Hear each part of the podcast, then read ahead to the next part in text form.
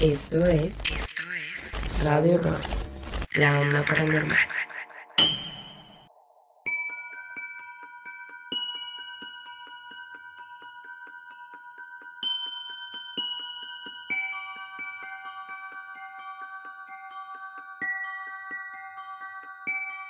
Se cree que al nacer, cada individuo tiene un animal como espíritu que toma el papel de protector y guía. En algunos casos, estas criaturas únicamente se manifiestan como una figura que se aparece en sueños. En otros casos, que corren con menor o mayor suerte, según se vea, se manifiestan de forma física, intensa y cercana. Ten cuidado porque podrían estar más cerca de lo que tú crees. Yo soy Juan Hernández.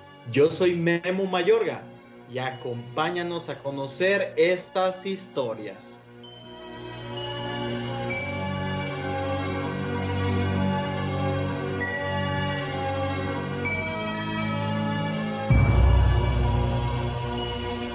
Muy buenas noches a todos, espero que se encuentren muy muy bien, yo estoy emocionado por este segundo episodio de Radio Horror, la onda paranormal y pues qué más que tengo de compañía a, aquí a un buen amigo, Memo, ¿qué tal? ¿Cómo estás? Compañero Juan, buenas noches. Saludo también a toda la gente que nos acompaña aquí en el equipo de producción y por supuesto a todas las personas que nos están acompañando en un nuevo episodio en su programa Radio Rock, la onda paranormal. Y pues igual amigo, estoy muy emocionado de compartir cabina en esta ocasión contigo nuevamente en una noche pues con bastante calorcito, ¿eh?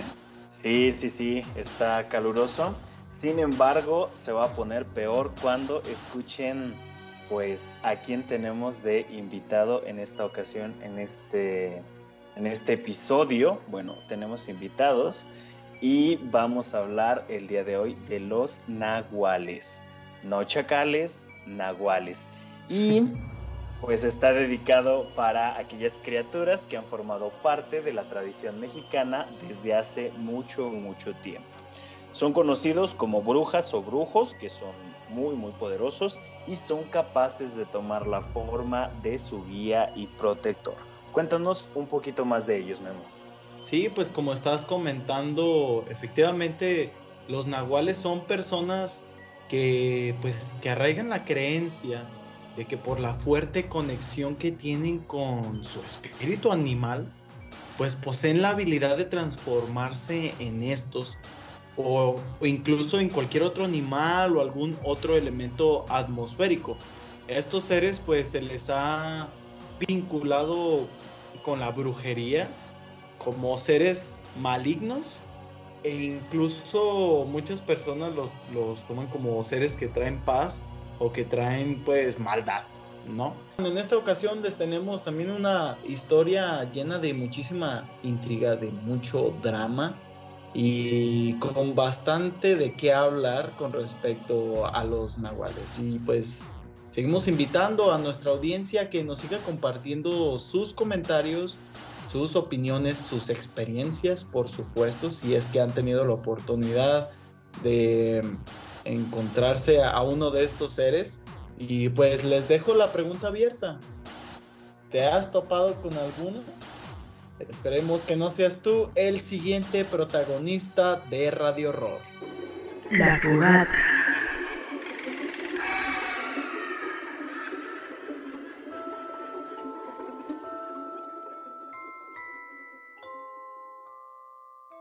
La primera y única historia de la noche se titula El acecho de los nahuales y nos la comparte Richard Corrales. Era nuestra tercera noche, pero esta parecía particularmente extraña. No era el silencio ni la quietud que propiciaban las colinas y bosques interminables que rodeaban las cabañas, cuyos árboles parecían tocar el cielo y oscurecer aún más el lugar. Había algo diferente y extraño en el ambiente, y dicha sensación la percibíamos todos por igual, pues silentes y carentes de holgorio disputábamos una partida de cartas mientras bebíamos cervezas ya muy entrada la noche. Cuando el juego no dio para más, mis padres se levantaron retirándose a su habitación, advirtiéndonos de que no nos quedásemos hasta muy de madrugada y que debíamos controlar el consumo del alcohol. En la reunión participaban también un par de amigos que habíamos invitado a estas mini vacaciones y a nuestras novias. Ciertamente Memo, ya partiendo de que están en unas cabañas en medio de un bosque, ya parece darnos luz de que algo malo va a suceder, ¿no? Así empiezan la mayoría de las películas de terror, ¿no es cierto? Así es, Juan. Ahorita que se está abordando lo de este escenario, fíjate que sigue respaldando lo, pues, las diferentes creencias que se tienen de los nahuales, que son seres asociados con brujos, ¿no? Que de hecho pues, se sabe o se tiene la creencia de que para que los brujos tomen forma de animal, pues tienen que hacer una serie de rituales y así invocar sus poderes nahuales. O Mm, cuando el brujo duerme, pues su alma se desprende y deambula hasta incorporarse en un nuevo ser. Y por supuesto, esta serie de rituales, la lógica dice que eh, se deben de realizar en lugares externos fuera de la civilización. Entonces, pues el escenario se presta. Escaletas. Muy bien, continuamos. Mi hermano Juan Carlos, su novia y Felipe, uno de nuestros amigos, se habían internado en el bosque hace ya un buen rato, como era habitual por las noches, pues gustaban de fumar marihuana a espaldas de nuestros padres, por tanto salían con el pretexto de exploraciones, entre comillas, nocturnas al bosque que también disfrutaban mucho. Salía a fumar un cigarrillo, no de los que fumaban ellos, y el frío calaba los huesos. La oscuridad era abismante y alcé mi mirada al cielo buscando la luna que en algo había iluminado las noches anteriores, pero esta vez no di con ella. Me preguntaba mientras fumaba cómo el bruto de mi hermano podía andar por ahí a estas horas con su novia con este hielo y oscuridad. En instantes, mamá salió intempestivamente algo preocupada por la ausencia de los chicos mirando su reloj, para luego quitarme el cigarrillo y darle un par de fumadas. Parecía nerviosa, como que aquel extraño sentido materno le causaba una preocupación adicional. Avísame cuando vuelvan, me ordenó antes de marcharse a la habitación algo entumida. Este sexto sentido materno, si es el sexto memo o cuál de estos sentidos es el que... El sexto sentido, así es. Es el que les produce a las madres esa sensación cuando algo malo va a pasar, ¿cierto? Pues su sexto sentido fue muy preciso al ver, bueno, al percibir pues lo que se avecinaba en esta historia, que en un momento más pues sabremos qué es qué es lo que sintió, ¿verdad? ¿Qué es lo que intuyó su, su, su sentido maternal, ¿no? Pues así se le llama al sexto sentido a veces. sí, ciertamente. Venga, continúa tú con la historia. Excelente, muy bien. La historia dice, habíamos intentado darle otra oportunidad al juego de cartas junto a Marcelo y mi novia cuando golpearon desesperadamente la puerta, casi sin intermitencias hasta que abrimos. Era Felipe, agitado y tiritando sin decir palabra alguna.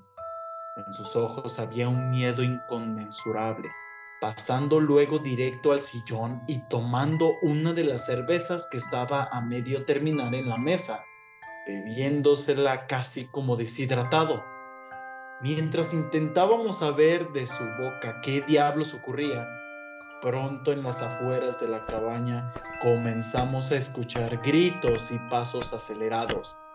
Era mi hermano y su novia quienes huían de algo desde las entrañas del bosque. Entraron cerrando la puerta de golpe, tal o más sumergidos en el pavor que el propio Felipe, para luego comenzar a observar inquietos por la ventana hacia la negrura sin que de sus bocas saliera palabra alguna más que el jadeo incesante de su agitada respiración. ¿Qué rayos está pasando? Pregunté en un tono fuerte que incluso pronto despertó a mis padres, quienes confundidos por el alboroto intentaban enterarse de qué era lo que sucedía. Al cabo de unos minutos fue Felipe quien habló. Vimos una cosa horrible en el bosque. Era... era... no sé lo que era realmente, pero parecía algo completamente retorcido y abominable. Relataba aún presa del miedo. Mi padre se sentó junto a él y puso su brazo en su espalda para darle algo de tranquilidad y que prosiguiera con su relato. Mi hermano y su novia estaban en shock, casi con la vista pegada sin poder esbozar palabra alguna. Nos adentramos en el bosque como las noches anteriores, solo que esta vez fuimos caminando largos minutos. Entonces vimos luces provenientes de la colina y cuando nos acercamos notamos que había muchas personas en una fogata. Eran hombres, hombres extraños con atuendos aún más raros alrededor de una enorme hoguera y, y, parecían estar haciendo alabanzas casi en susurros, afirmó con sus dientes casi castañando del pavor. Estaban en una especie de trance, porque al acercarnos hicimos bastante ruido, pero no notaron nuestra presencia. Nos quedamos atónitos viendo no sé qué. Lo cierto es que pronto uno de los hombres comenzó a convulsionar tumbándose al piso y retorciéndose como de dolor para luego adoptar una posición en cuatro patas y ahí... Ahí... ¿Ahí qué? Le repliqué algo ofuscado por detener el relato, mientras observaba a Juan Carlos y Elena directo a los ojos como cómplices de aquello que había visto. Felipe agachó la cabeza y se la tomó con ambas manos, como queriendo buscar la forma adecuada de seguir con el relato, mientras comenzó a mover nerviosamente ambas piernas. Luego prosiguió. No sabemos lo que era eso, pero fue como si empezara a caerse su piel y sus extremidades y al transformarse en una cosa como animal, como un nahual. Corrimos despavoridos, confundidos y aturdidos por la grotesca escena. Luego, no recuerdo más, solo que corrí sin detenerme dejando a los chicos atrás en la linterna. Gracias a Dios salieron de aquel bosque. Sé que no nos perseguían. Juan, oye, se está ¿Se pasó de lanza? se está, sí, sí, la verdad es que sí, y la historia se está... los dejó sin linterna. Desgraciado, corran por sus vidas, cada quien, cada quien, ¿sabes cómo se me figuró? Pero, dime. ¿Sabes qué se me figuró? Como este meme de, de esta actriz mexicana eh, de que dice, no, estás penejo, ahí te ves. pues se fue el vato. Oye, no. Cámara. Oye, pero a ver. Bueno, en primer lugar no entiendo por qué se metieron al bosque a altas horas. Ok, yo entiendo que era para, para, para fumar algo interesante. Sin embargo, a ver, ¿para qué se van tan lejos? Y es como en las típicas películas en donde escuchan un ruido y van a ver. Entonces, en este caso, vieron la fogata, vieron las luces y ahí van. A ver, ¿Quién les manda? Hazme el favor. Pues era para provocar armonía en el bosque, ¿no? Era para todos juntos. Y yo, no.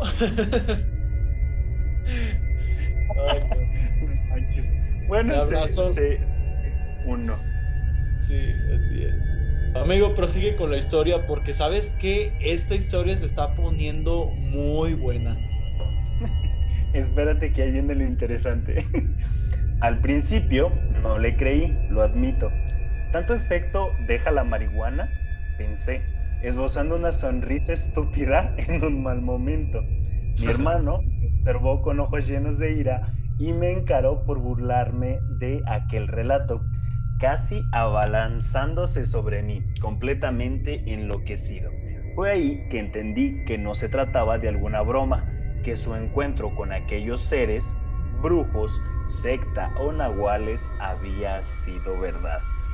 Mi hermano y su novia ratificaron que aquellos siniestros hombres lo siguieron por la espesura durante la travesía de regreso. Incluso juraban que la persecución no era a pie, sino que estos siniestros personajes trepaban por los árboles, pues sentían como las ramas se quebrajaban y las copas se mecían espantosamente. Felipe se paró algo aturdido a mirar por la ventana, asustado de que llegasen al sector de las cabañas. Pronto salimos armados solo con linternas y un bate que papá traía consigo en la camioneta. Si bien no estábamos dispuestos a internarnos en aquel bosque, abarcamos un buen perímetro alrededor de las cabañas. En una de ellas, colindante, se asomó por la ventana uno de los pocos vacacionistas que ocupaban el lugar. Aquel bosque nunca me había dado tanto temor como en aquella ocasión, y eso que era nuestro segundo año de vacaciones en ese lugar. La noche estaba más oscura de lo habitual y definitivamente la luna no se asomaba por ninguna parte. Era todo tan siniestro y espeluznante. Mamá con las chicas se quedaron en el umbral de la cabaña completamente aterradas. Pronto y al no divisar nada en un buen perímetro, enfilamos valiente o mejor dicho estúpidamente por el camino que nos llevó a aquella hoguera en las colinas. Agrupados, nuestra idea era solo internarnos algunos metros para cerciorarnos de que todo estaba bien. Pronto los árboles se cimbraron sobre nuestras cabezas, pero también a nuestro alrededor comenzó a sentirse el trote de algún mamífero. Al menos eso pensábamos inicialmente hasta que guturales gemidos resonaron en el bosque. No era el aullido de lobos o de perros salvajes, tampoco el sonido rugiente habitual de algún animal. Eran como gritos casi humanos aberrantes, bramidos que jamás en mi vida había percibido en ninguna especie. ¿Ya ves, Memo? ya se está poniendo intenso el asunto. Venga, continúa. Las linternas se encendieron y todo fue caos. La estampida no se hizo esperar mientras aquellas cosas parecieron seguirnos a pie firme. Corrimos como nunca y pronto estábamos a campo abierto, a escasos metros de la cabaña donde la familia salió con el escándalo y griterío. Era un matrimonio ya mayor con una hija adolescente. El hombre preocupado se acercó a papá con quien conversó algunos y después caminó hacia su vehículo de donde extrajo un rifle y propinó un disparo hacia los árboles, de manera de espantar lo que sea que hubiese estado ahí. Don Pablo se ofreció cordialmente con su rifle a ir a la casa del animal por la mañana pues claramente era un peligro para los visitantes en general y pronto llegaría un fin de semana en donde vacaciona más gente lejos de la ciudad. Aceptamos, pues no queríamos seguir vacacionando con esa cosa ahí fuera, sin saber ni imaginar que aquellos brujos y la bestia guardaban completa relación. No lograba conciliar el sueño profundo y creo a todos les pasaba por igual esa sensación incómoda que había nos quitaba la tranquilidad junto con los eventos experimentados.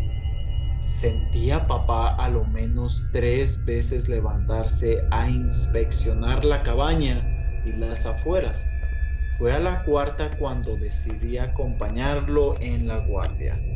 Algo somnoliento caminé y lo abordé mientras observaba por la ventana cautelosamente haciéndome callar de inmediato con su dedo índice a la boca.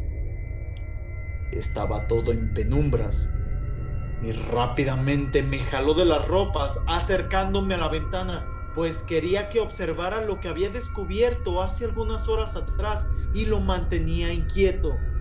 Observé hacia las afueras, achicando mis ojos, pues la oscuridad era tal que me costaba adaptar la vista.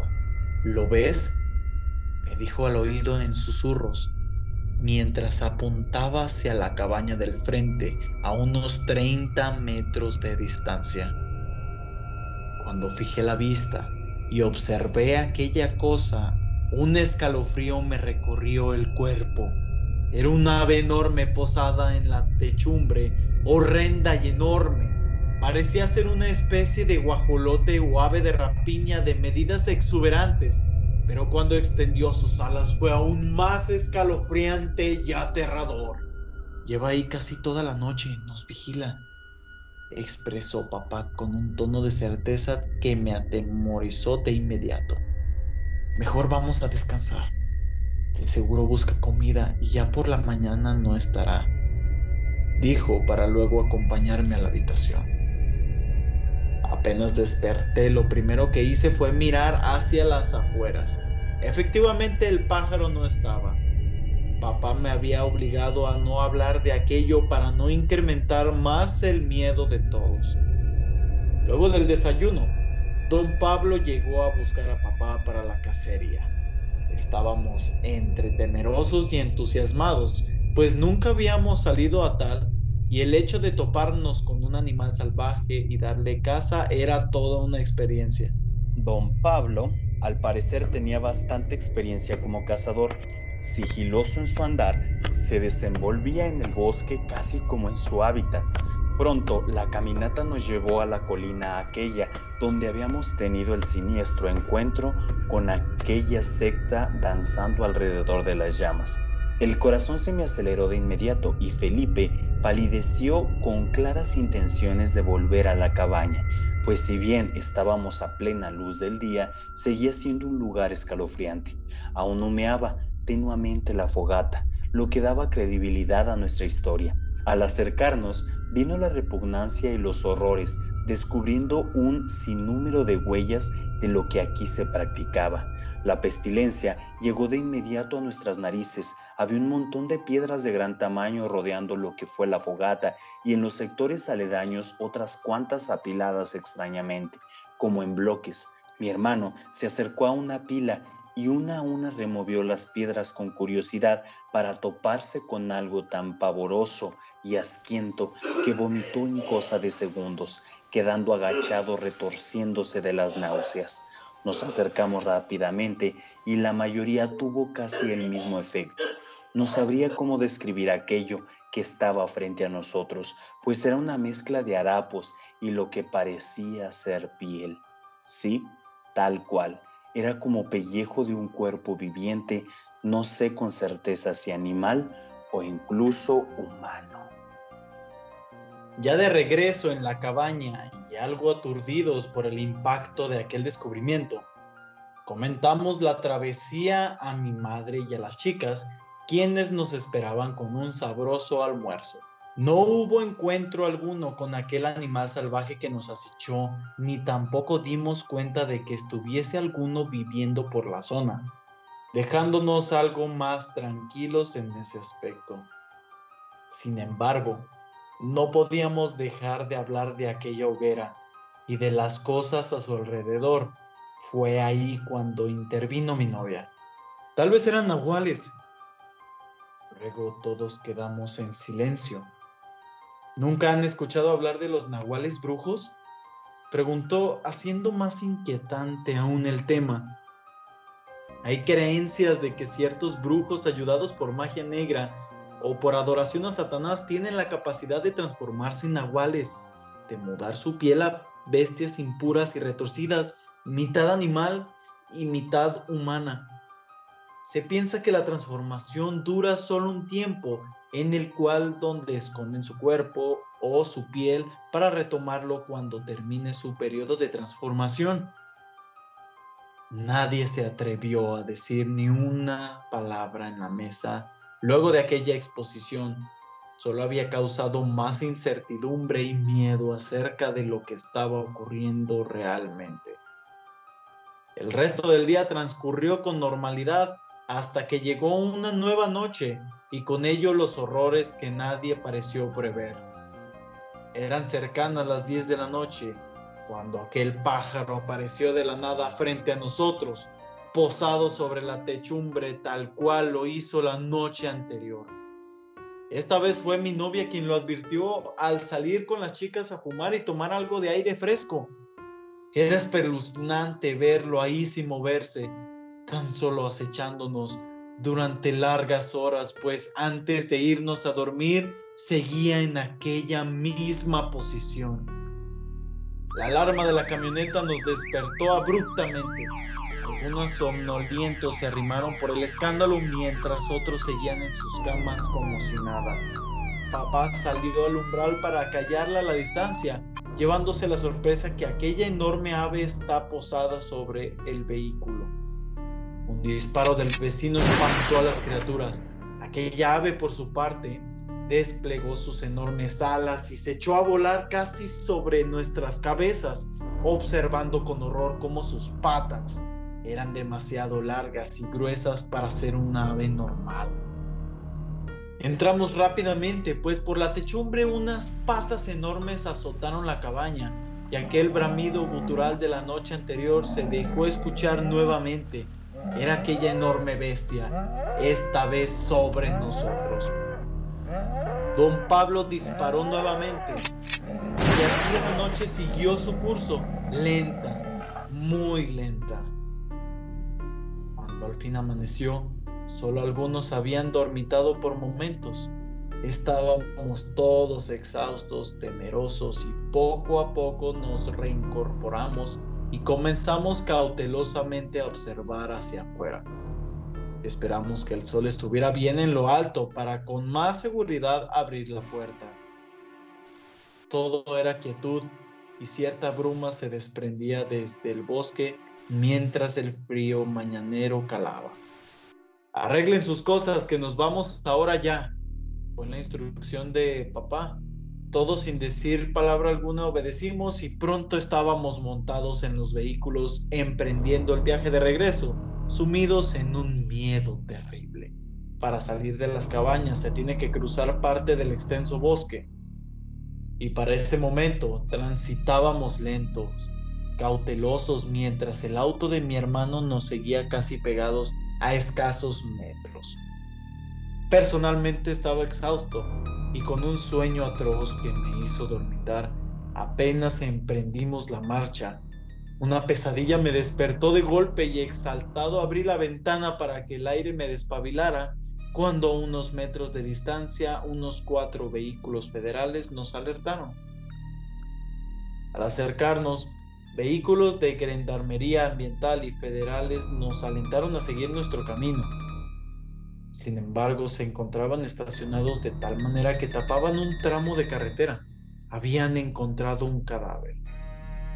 Papá detuvo el auto, pues quería aprovechar para advertirles de los animales que acechaban en el bosque, pero ellos parecieron pasarlo desapercibido, pues no era nada comparación de lo que después nos contaría mi papá. Vio un cadáver, estaba desnudo, con huecos en el cuerpo donde se supone debe haber piel, pelo negro oscuro en la espalda y extremidades un cráneo deformado y la quijada desencajada. Estaba tieso, con sus manos agarrotadas igual o más peludas que su cuerpo y con uñas totalmente anomaladas para ser un humano. La razón de muerte, una bala en la espalda.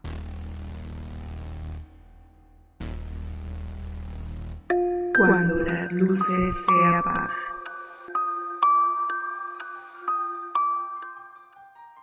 Para aquellos que no hayan tenido suficiente con la intensa historia del día de hoy, estas son las recomendaciones de películas de la semana. Tenemos dos muy interesantes, Memo, que son del cine mexicano y que tienen a estos seres como protagonistas. Les dejamos a su consideración.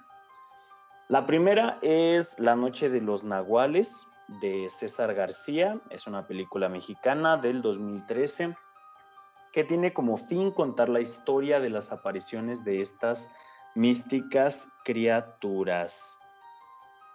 Y la sinopsis es la siguiente.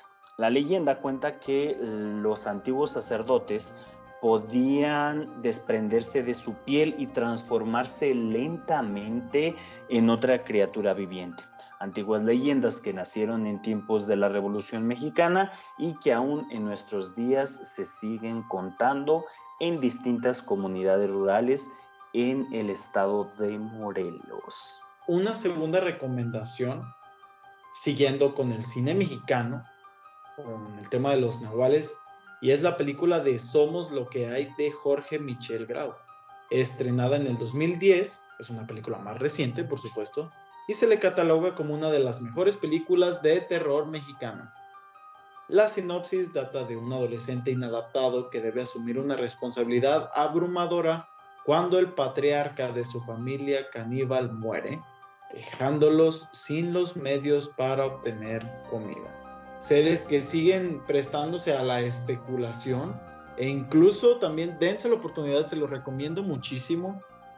Investiguen en YouTube todos estos sobre estos supuestos avistamientos y estos eh, supuestos encuentros con estos, con estos seres. Hay bastantes videos muy interesantes de, esto, de, estos supuestos nahuales, algunos con unos aspectos, con un aspecto pues realmente incomodante, muy imponente y pues inimaginable, la verdad. Vayan, se lo recomendamos muchísimo aquí en su programa Radio Rock.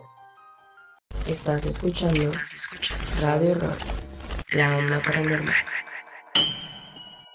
Y pues con esto estamos cerrando el programa del día de hoy. Muchísimas gracias por habernos acompañado. Esperamos que haya sido de su agrado esta historia que les, que les compartimos el día de hoy. Y no sé qué más quieras agradecer, Juan, antes de que finalicemos con este segundo episodio de Radio Horror.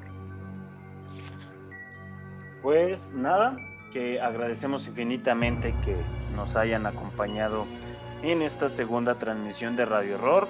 Recuerden estar atentos que las pesadillas comienzan cuando menos se lo esperan.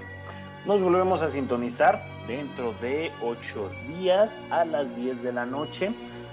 Mientras tanto, les pedimos que compartan con nosotros sus historias, sus opiniones de estos programas y de este modo nos convertimos poco a poco en una comunidad. Vamos a agradecer también a las personas que están detrás de este programa, a, a Chiri Herrera con la parte de la edición, a Letia de Lira, encargada de, de, las escaletas y los guiones, y también a Samuel Smith, que se encarga de, la, de esta recolección de historias tan buenas que les compartimos. Recuerden también que estamos en Facebook como La Onda Paranormal. Escúchenos también en soycomunicacionradio.tk, es el sitio web. Y en Facebook también encuentran a Soy Comunicación Radio. Así que, Memo, muchísimas gracias. ¿Cuáles son tus redes sociales? Facebook personal, búsquenme como Memo Mayor Candelas de la misma manera en Instagram. Y, nos pueden buscar en Facebook como La Onda Paranormal. Y a mí me encuentran como Juan Hernández en Facebook y en Instagram. Síganos y nos escuchamos en el siguiente episodio. Gracias, Memo. Adiós. Adiós. Esto fue, esto fue Radio Rock, la onda paranormal.